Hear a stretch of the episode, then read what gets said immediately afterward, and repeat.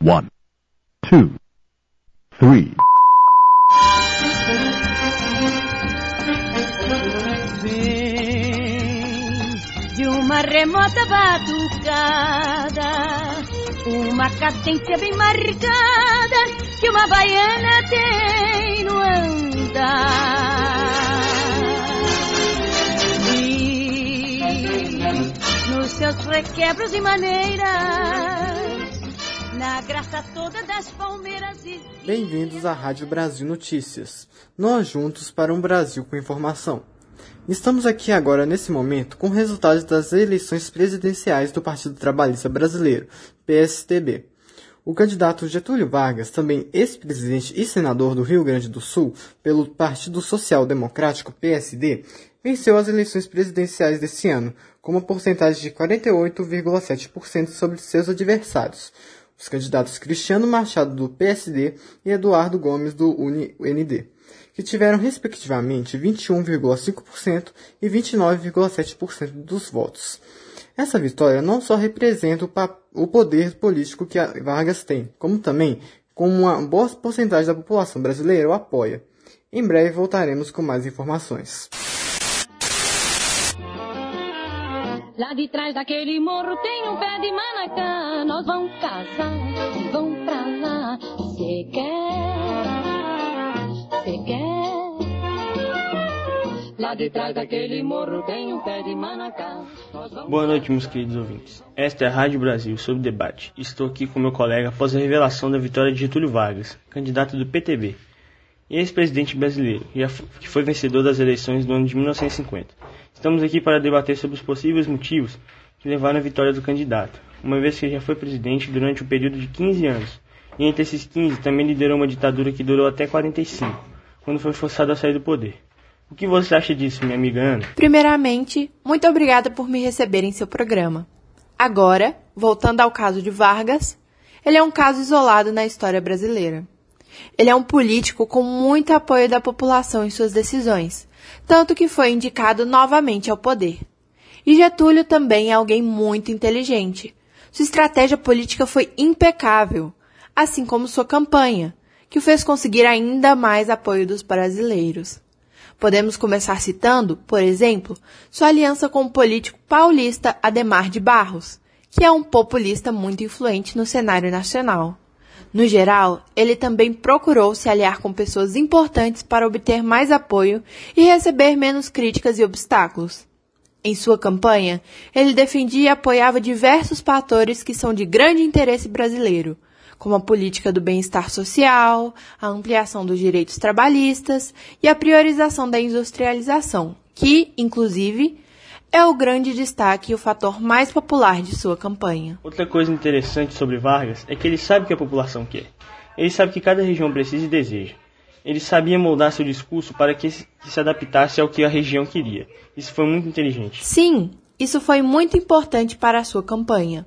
Vargas também utilizou bastante do trabalhismo, misturando bem-estar social, atividade política da classe operária e nacionalismo econômico. Somando tudo isso, não tinha como ter um resultado diferente. Você tem razão.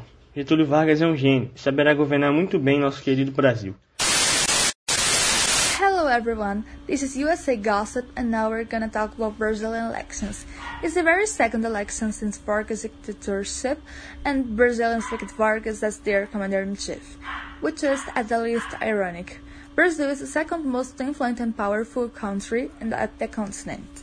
But Brazilians still make stupid decisions that just drown the country into misery. It's also nice to remember that Vargas used to support and had a great relationship with Germany before the Second World War, when he needed to pick a side, even though he used to support the other side. Have Vargas as president and know that almost half of Brazilians wanted it a shame. Interrompemos a nossa programação para fazer um oferecimento à Coca-Cola, nossa tão querida patrocinadora.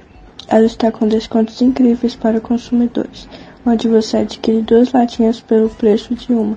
Mas é melhor correr, que essa promoção só dura até o final do mês, hein? Vai que cola de você conseguir tomar um gole dessa delícia.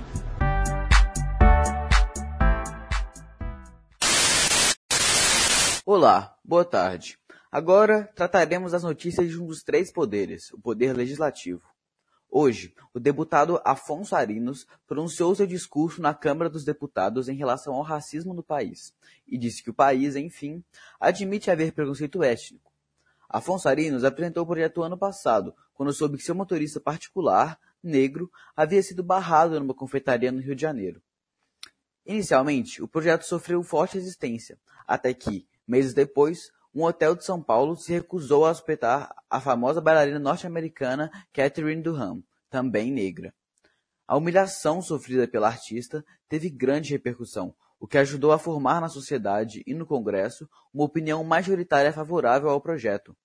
Com a aprovação da lei, Afonso Arinos completava uma guinada nas suas posições eugenistas.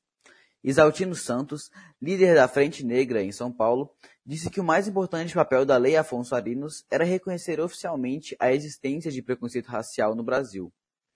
É visto que a Lei Afonso Arinos só tenha efeito se o ato racista ocorrer em espaços públicos, mas mesmo com essa limitação, sua publicação foi saudada por diversos líderes negros como um importante avanço.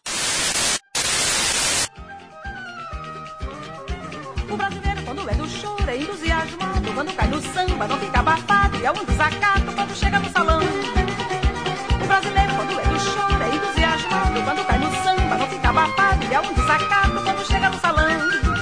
Não há quem possa resistir quando o chorinho brasileiro faz sentir ainda mais de cavaquinho com um pandeiro, um violão na marcação. Não há quem possa resistir quando o chorinho brasileiro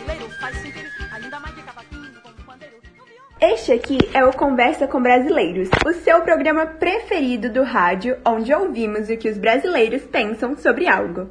Vamos começar ouvindo Daniele, do Maranhão. O que você pensa sobre a volta de Vargas ao poder?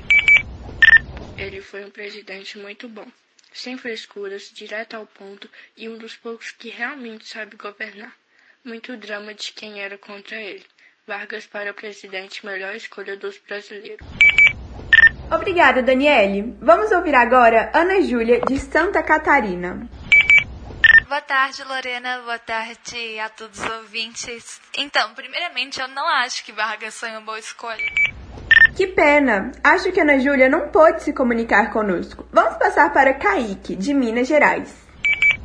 Vargas é uma pessoa muito inteligente e por isso será um bom presidente. Aqueles que reclamam, apontam seus poucos defeitos e defendem que suas decisões são questionáveis, não entendem o raciocínio complicadíssimo que Vargas teve para fazer cada uma de suas decisões. Ele é uma pessoa que coloca ordem no Brasil, o que o Brasil precisa. Fui a favor de Vargas e serei em cada uma das eleições que ele se candidatar. Vargas é o futuro. Sabe as palavras. Muito obrigada, Kaique. E agora, uma entrevista exclusiva com o presidente eleito Getúlio Vargas. Obrigado, Lorena. Primeiramente, devo dizer como é um prazer estar de volta. Trabalhei e me dediquei muito para tornar isso possível, e acredito que todo esse esforço foi recompensado. Devo agradecer a cada um dos meus leitores por confiarem em meu potencial e acreditarem que sou uma pessoa boa para representar esse país incrível que é o Brasil. Eu prometo que farei mais do que o possível para cumprir cada uma das minhas promessas e garantir que vocês não se arrependam da decisão de vocês. Por fim, quero que os brasileiros saibam, eu nunca os deixarei na mão. É daqui até o final como líder que me orgulho de saber que vocês escolheram. Podem confiar em mim. Palavras muito sábias, querido, querido presidente. Muito obrigada. Em sua homenagem, iremos escutar o hino nacional da nossa amada pátria brasileira.